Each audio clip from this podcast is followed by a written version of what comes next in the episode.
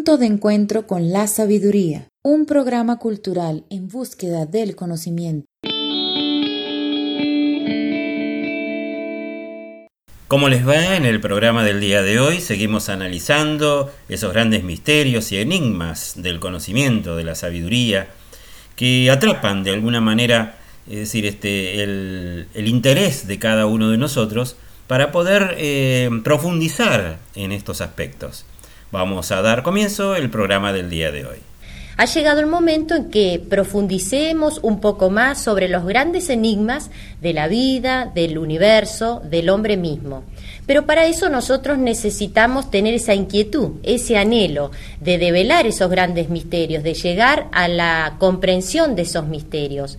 Para eso necesitamos de preguntarnos, de interrogarnos cuál fue nuestro origen, cuál es nuestra situación actual, cuál es nuestro real propósito de la existencia. Eh, las dudas siempre son importantes cuando nos conducen a las respuestas, no la duda que prevalezca. Por eso hoy vamos a tratar que sean respuestas a estos preciosos interrogantes, a estos desafiantes interrogantes que nos hacemos todos los días o en ocasiones, pero que nos sirven para crecer. Por eso necesitamos, como siempre, de un invitado. Hoy está con nosotros el instructor gnóstico Horacio Chávez. ¿Qué tal, Horacio? ¿Cómo te va, Cookie? Muy bien. Acá este, vamos a tratar de entrar en este tema de la evolución, ¿eh? que es tan este, amplio, tan avasallante, pero vamos, vamos a dar una idea quizás sintética, pero bueno, clara sobre este concepto, ¿no? De evolución, ¿eh? ¿a qué se refiere cuando se habla de evolución o de involución? Claro, eh, vos sabés que es decir, este, es muy común en, muchos em, conocimientos esotéricos, sobre todo provenientes del, del, del, Oriente, del Antiguo Oriente, es decir, de la existencia de la evolución y de que todo a través de la evolución, es decir, se puede llegar supuestamente a la autorrealización del hombre, ¿no es cierto? Pero hay que entender el término de evolución como una ley mecánica y que está acompañada sí o sí de la involución. Es decir, en la creación, en la naturaleza, existen estas dos leyes, es decir, que forman parte del eje de la naturaleza. Es decir, existe un permanente movimiento, es decir, en toda la existencia. Entonces vemos que ejemplos de evolución e involución lo encontramos, por ejemplo, en una planta que eh, nace, ¿no es cierto?, desde una semilla es decir, este, crece, llega a un punto eh, culminante, ¿no es cierto?, eh, de desarrollo eh, completo y después viene la parte de la involución en la cual esa planta comienza a decaer y se transforma, es decir, este, en, una hierba, es decir, este, muerta, ¿no es cierto? Entonces, encontramos también procesos de evolución e involución en, a diario podemos observar, por ejemplo, en el día, ¿no es cierto?, tenemos el día que comienza al amanecer, llega a un punto medio del mediodía y después comienza a de crecer hasta, llega, hasta que llega la noche, ¿no es cierto? El, los, el año, ¿no es cierto?, se desarrolla con un proceso de, en las distintas este, estaciones, es decir, en los cuales van pasando todos procesos de evolución e involución. Es decir, es decir, en toda la creación, en toda la existencia, ¿no es cierto?, existen estas dos leyes que tienen que estar acompañadas, evolución e involución. Y dentro del conocimiento gnóstico nosotros vamos a hablar de algo fundamental que es la reevolución. Que después lo vamos a, aplicar Bárbaro, eso lo vamos a dejar como broche. Exacto, exacto, sí. bueno, esta, la creación, ¿no es cierto? En general, ¿es parte de este proceso evolutivo y, e involutivo? ¿Es parte de esta mecánica? Claro, es decir, este, es muy bueno el punto porque creo que no lo habíamos dicho al principio que estas dos leyes son mecánicas, sí que se desarrollan en forma, es decir, este, eh, sin que haya eh, algo algo que lo que lo pueda este, frenar. Es decir, la mecánica es algo que se da, ¿no es cierto? Y la creación, la creación, si uno se pone a hablar de la creación del universo, los científicos hablan del Big Bang, por ejemplo. ¿Ves? Ahí tenés otra expresión de, evolución e involución. Los orientales nos hablan de Mahavantara y Pralaya, que es gran día cósmico y gran noche cósmica. Es decir, un momento donde toda la creación, el universo, comienza a expandirse, ¿no es cierto?, en ese Big, y después un momento de, este, que se retrae esa, esa creación para convertirse nuevamente en un punto negro habla, ¿no es cierto? Es decir, un gran día cósmico en el cual existe toda la creación y una gran noche cósmica en donde todo se reduce al principio. Procesos de evolución e involución se dan en la creación del universo. Claro, en toda, en toda la creación. En la misma la dimensión de los planetas, o sea, pasa exactamente lo mismo. Vos fíjate mm. qué interesante eso, ¿no es cierto? Uno, eh, esotéricamente hablando, puede... Eh, introducirse en algo, en un conocimiento tan trascendental como es el planeta Tierra que nos cobija como, es decir, este como madre, ¿no es cierto?, que nos cobija a todos nosotros. Y uno se piensa, o sea, que se comienza a, preguntar, ¿dónde surge la creación de ese planeta? Y fíjate que cuando uno se remite a ese conocimiento esotérico, dicen que el planeta, nuestro planeta Tierra y todos los planetas, todo lo que existe en la creación como planetas, ¿no es cierto?, han pasado por distintos procesos en distintas dimensiones. Comenzando por algo muy sutil que no estaba en esta tercera dimensión a la cual nosotros conocemos y es la que nosotros podemos este, mm, interpretar a través de nuestros sentidos, sino que existía el planeta en otras dimensiones superiores, en una sexta dimensión, en una quinta, en una cuarta, hasta que finalmente se cristalizó en la tercera.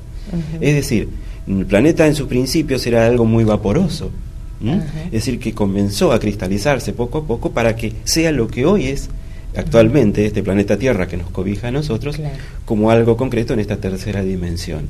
Ahora bien, es decir, esa evolución, ¿no es cierto? Se puede llamar evolución, ese proceso, que estaría dentro de ese Big Bang o de ese Mahavantara. Sí. A decir, dicen, esotéricamente hablando, que cada planeta pasa por estos procesos de evolución para que finalmente pueda convertirse en un sol, si logra esa, esa autorrealización, digamos así, o en una luna. Ajá. O sea, claro, busca un objetivo. Busca un objetivo, cada o sea que el planeta es un ser vivo también. Ajá. Es decir, este, y esos son todos conocimientos este, interesantes, obviamente que se podría profundizar mucho, ¿no? Este... Claro, es importante eso eh, que vos decís del planeta como ser vivo, ¿no? Porque por ahí uno lo, lo, considera como algo muerto o que uno no tiene relación y sin embargo, eh, bueno, ahí en otros programas que hemos hablado de las energías, ¿no? De ese contacto que tiene el ser humano, el hombre, la energía que le entrega a la Tierra y lo que la Tierra le, ¿no? le entrega también a él. Claro, ¿Eh? fíjate que existe existe vida en, todo lo que nos rodea en el planeta, ¿no? Es decir, este, existe movimiento continuo. Es decir, este, nada está estático. Por eso que decimos que las leyes de evolución y involución, como mecánica de la, de la creación, de la naturaleza, están en todo presentes. Pues fíjate que uh, nosotros vemos esta mesa, ¿no es cierto?, de mármol muy hermosa, y decimos esto es algo, algo muerto, algo estático. Sin embargo, si nos introducimos en el interior, en lo más, en lo más microscópico, encontramos átomos. Y ese átomo tiene un núcleo y en el cual están girando los electrones. Es decir, no hay nada estático en la creación. Y en todo se procesan este, esas leyes de evolución e involución dentro de una mecánica de la naturaleza. Ajá, bárbaro. El hombre ha formado parte de esa creación, ¿no es cierto? ¿Desde qué momento? O sea, el el ser humano, uno como individuo, ha formado parte de esa creación, porque hicimos todo ese nacimiento ¿no? del universo, los planetas, nuestro propio planeta, y el hombre cuándo hace su introducción o en qué momento o cuál es su evolución. Vos fíjate que, decir, este, hablando específicamente del hombre, porque uno puede hablar de la creación, ¿no es cierto? Y hay muchos este, mm, teorías en principio teorías porque obviamente no lo podríamos comprobar con relación a la existencia o al principio del hombre sobre el planeta. Pero sí, si nos remitimos a un conocimiento muy profundo y legado de grandes culturas y pueblos antiguos, que cuando uno interpreta su sabiduría llegaba a ese conocimiento, dicen que eh, sobre este planeta el hombre existió desde esos primeros tiempos en los cuales el planeta era algo vaporoso todavía en la creación. Entonces dicen que nosotros pertenecemos a una quinta raza. Con lo cual, existieron anteriormente a esta quinta raza a la cual nosotros pertenecemos cuatro razas anteriores. ¿Y cuáles ¿Mm? serían? Es decir, vos fíjate, eh, cuando uno se remite al conocimiento gnóstico, hablamos de sabiduría, este, claro, trascendental, ¿no? Son varias escuelas también. Varias escuelas, es decir, están, dentro. Entonces, por ejemplo, eh, quienes tienen un, o tienen o tenían, obviamente, pero no han dejado su legado de conocimiento los, los pueblos mayas, aztecas.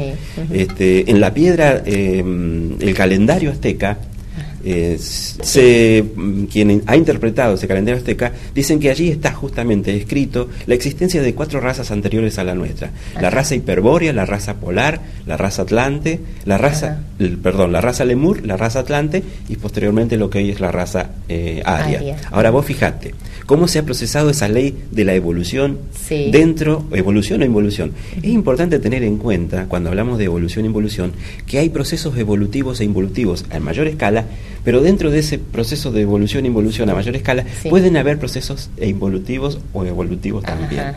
Entonces, vos fíjate, podemos decir que el hombre ha evolucionado en el planeta desde que, desde que surge la creación, pero también ha involucionado en algunos aspectos. Vos fíjate, el hombre nace, es decir, este, o surge en el planeta como un ser divinal. Fíjate que la Biblia, lo todos los libros sagrados hablan de que el hombre fue creado de imagen y semejanza de Dios. Es decir, hoy lejos dista de estar en esa. Pero en sus primeros tiempos, las primeras razas que poblaron el planeta, el hombre era uno con Dios. Eran seres totalmente divinales y eran andróginos. ¿Mm? No existía el sexo, por ejemplo. En las segundas y tercera raza, el hombre fue cambiando su forma. Es decir, pasó de ser eh, andrógino a ser hermafrodita. Es decir, que tenían los dos órganos sexuales. Es decir, en la antigua raza lemur, es decir, este, existía ese hombre que era hermafrodita, con los dos órganos sexuales. Pero esa raza lemur la podemos dividir en dos etapas.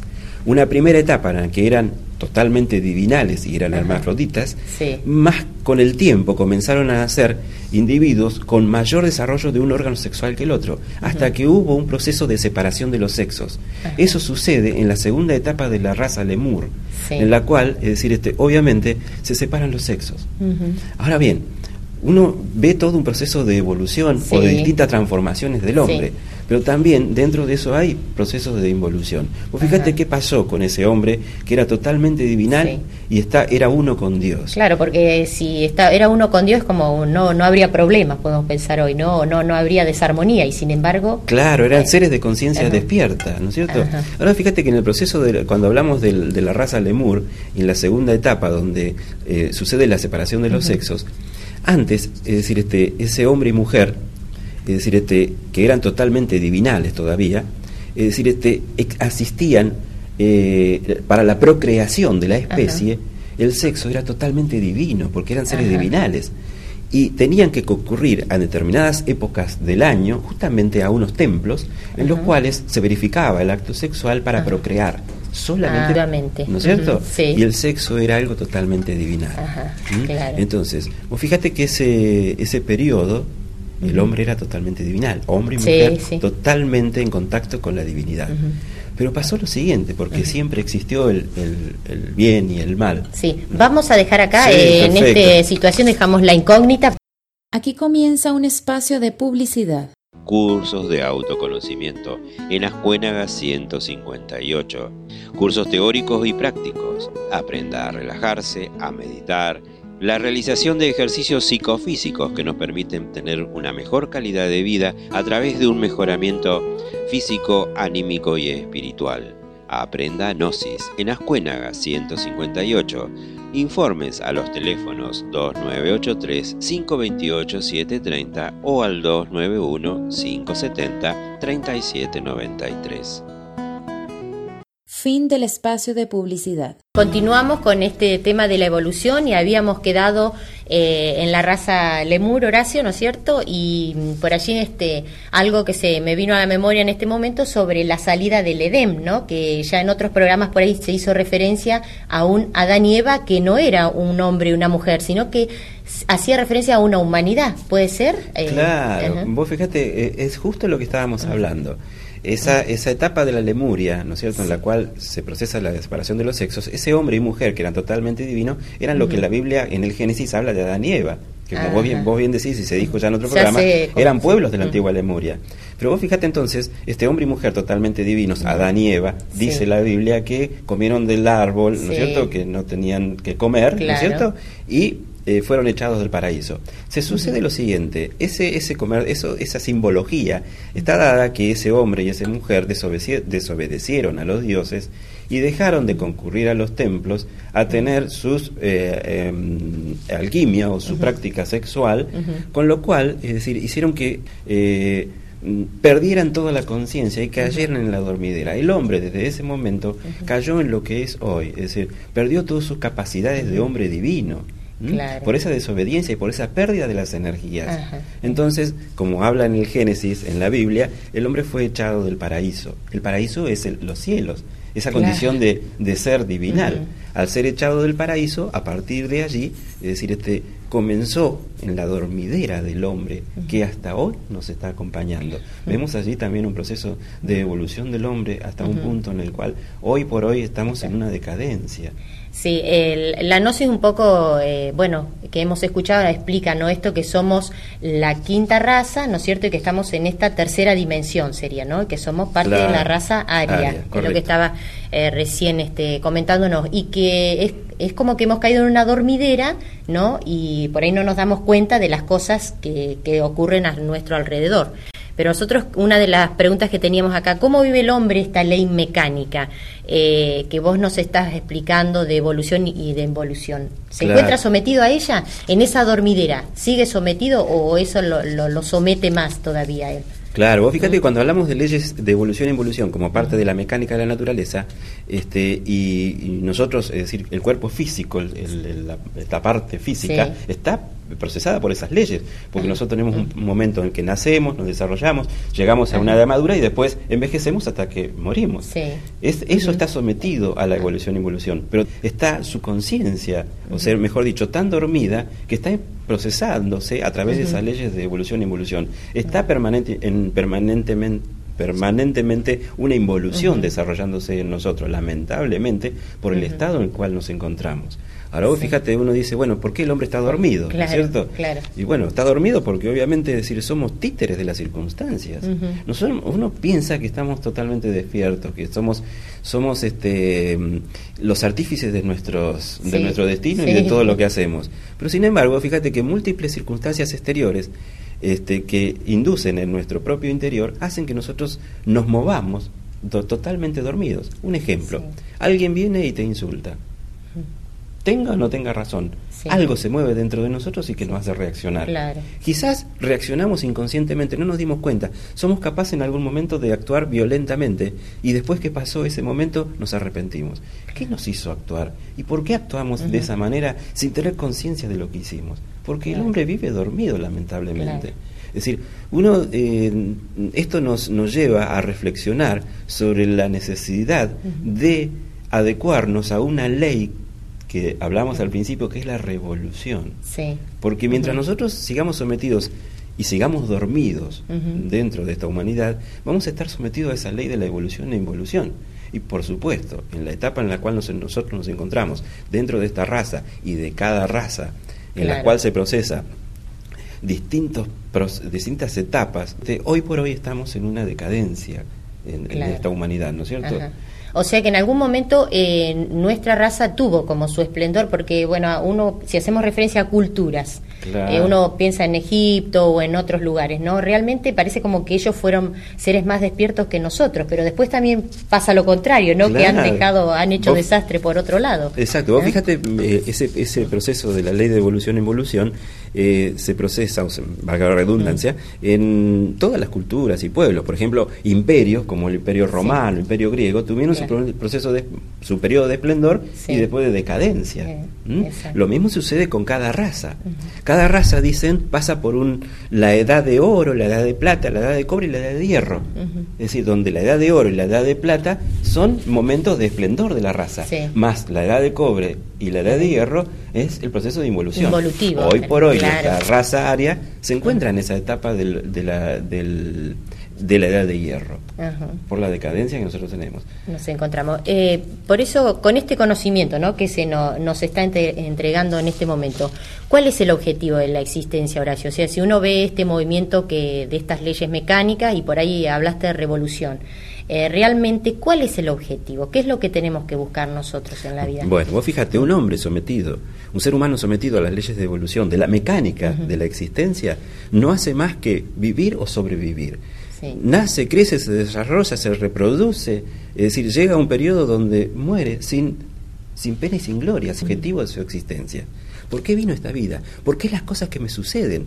¿Cuál es el, el objetivo de mi existencia en estos momentos en este planeta? Entonces, pero aquel que verdaderamente quiere trascender esas leyes mecánicas, opta por la revolución.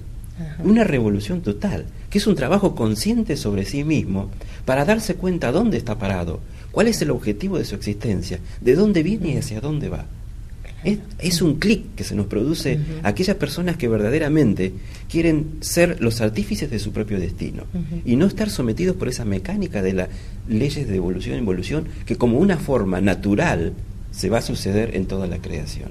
Claro, por ahí este resaltarlo del valor de lo espiritual. Hace poco vi un video ¿no? de los egipcios y un poco decían que bueno los sacerdotes del faraón eh, ellos dejaron los templos, ¿no? donde dejan sus conocimientos, pero lo que querían que el hombre en ese camino y en esas sucesivas vidas que le tocaba vivir, tenían que llegar a su perfeccionamiento, o sea, eh, a, lo espiritual. Y hablaban también de riqueza material y espiritual, que era un aprendizaje, ¿no? eso, Esas vueltas, esos retornos, claro, todo lo que nos pasa en la vida es un aprendizaje. Pero si nosotros no estamos conscientes, ubicados y despiertos en, los momentos en que nos suceden los distintos eventos en la vida, es decir, este, es como que desaprobamos ese examen que se nos presenta. Claro. Si mientras vivamos dormidos no nos damos cuenta, incluso hasta volvemos a repetir las distintas cosas. Claro, los mismos errores. Los mismos errores. Uno no aprende, vuelve a repetir. Eh, vivimos en la mecánica y en la mecánica está esa ley de evolución e involución Llega un momento donde el, hombre involuciona terriblemente, que es lo que hoy ha llegado, ¿cierto? Entonces la revolución es un, es un trabajo consciente sobre sí mismo. Sí. Es decir, es un trabajo que viene desde adentro hacia afuera. Fíjate, hoy el hombre, lamentablemente en la humanidad, se encuentra sometido en un momento de decadencia terrible. Ha perdido su sensibilidad. El hombre se ha alejado de la naturaleza. el hombre ha endurecido su corazón. Mm. El hombre vive constantemente en un estadio mental, es decir, todo pasa por su mente. Y hoy incluso hemos perdido algo muy importante que es la capacidad de asombro. Es decir, no nos asombramos por cosas terribles que se suceden en estos momentos en la humanidad. Mm. Es decir, este, bueno, todo lo que es de, conocimiento, violencia, ¿no todas esas cosas. Antes, por ejemplo, nos sorprendían el, hecho de que, por ejemplo, murieran 10 o 20 personas en un atentado. Hoy mueren 80, 90, 100 personas. Sí, ya lo vemos como natural, parece que es parte de la vida. ¿no? ¿Y sabes qué pasa mm. con eso? El hombre endurece su corazón, mm. pierde esa sensibilidad y entonces se vuelve cada vez más mecánico y más terrible y más violento. Entonces, la revolución es un trabajo consciente sobre sí mismo, es pararse en un momento y darse cuenta, caramba, ¿qué estoy haciendo?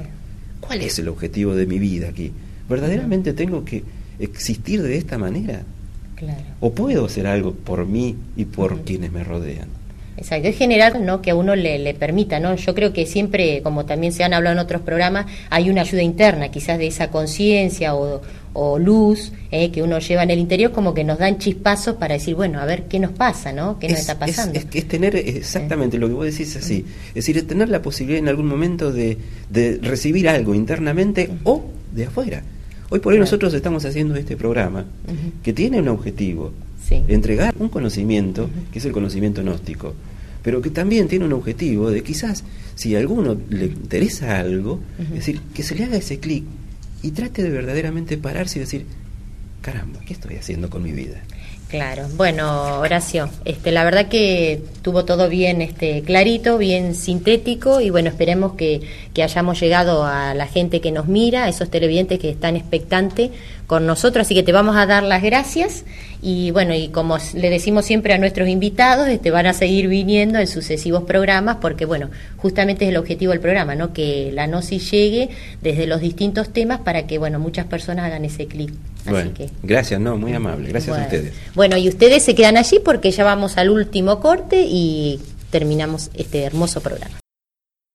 Bueno, este, estábamos leyendo una frase eh, de unas profecías de la Atlántida que se encontraron en un escrito de un maestro, un iniciado Ramú, que decía esta frase simple, dice, si ellos, refiriéndose a la raza aria, se olvidan de que deben ser superiores por lo que adquieren, sino por lo que dan, la misma suerte les tocará.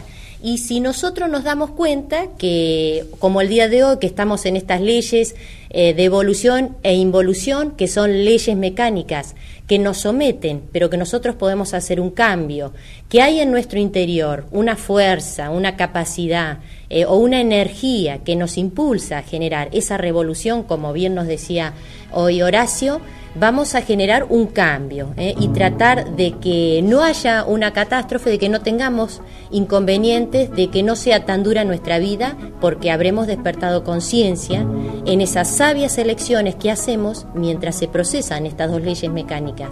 Pero hacemos esa elección para qué? Para alcanzar nuestro perfeccionamiento espiritual, que es el que el ser humano tiene que estar buscando. Los esperamos en el próximo programa y con temas tan interesantes y tan profundos como nos tocó vivir en el día de hoy.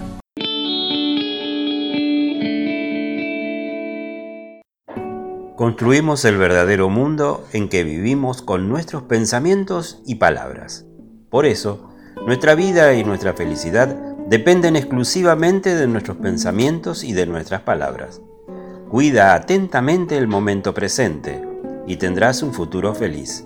Siembra semillas de optimismo y amor y cosecharás mañana los frutos de la alegría y la felicidad. Y así llegamos al final de un nuevo programa, Punto de Encuentro con la Sabiduría. Nos estamos viendo la próxima semana. Muchas gracias. Punto de Encuentro con la Sabiduría, un programa cultural en búsqueda del conocimiento.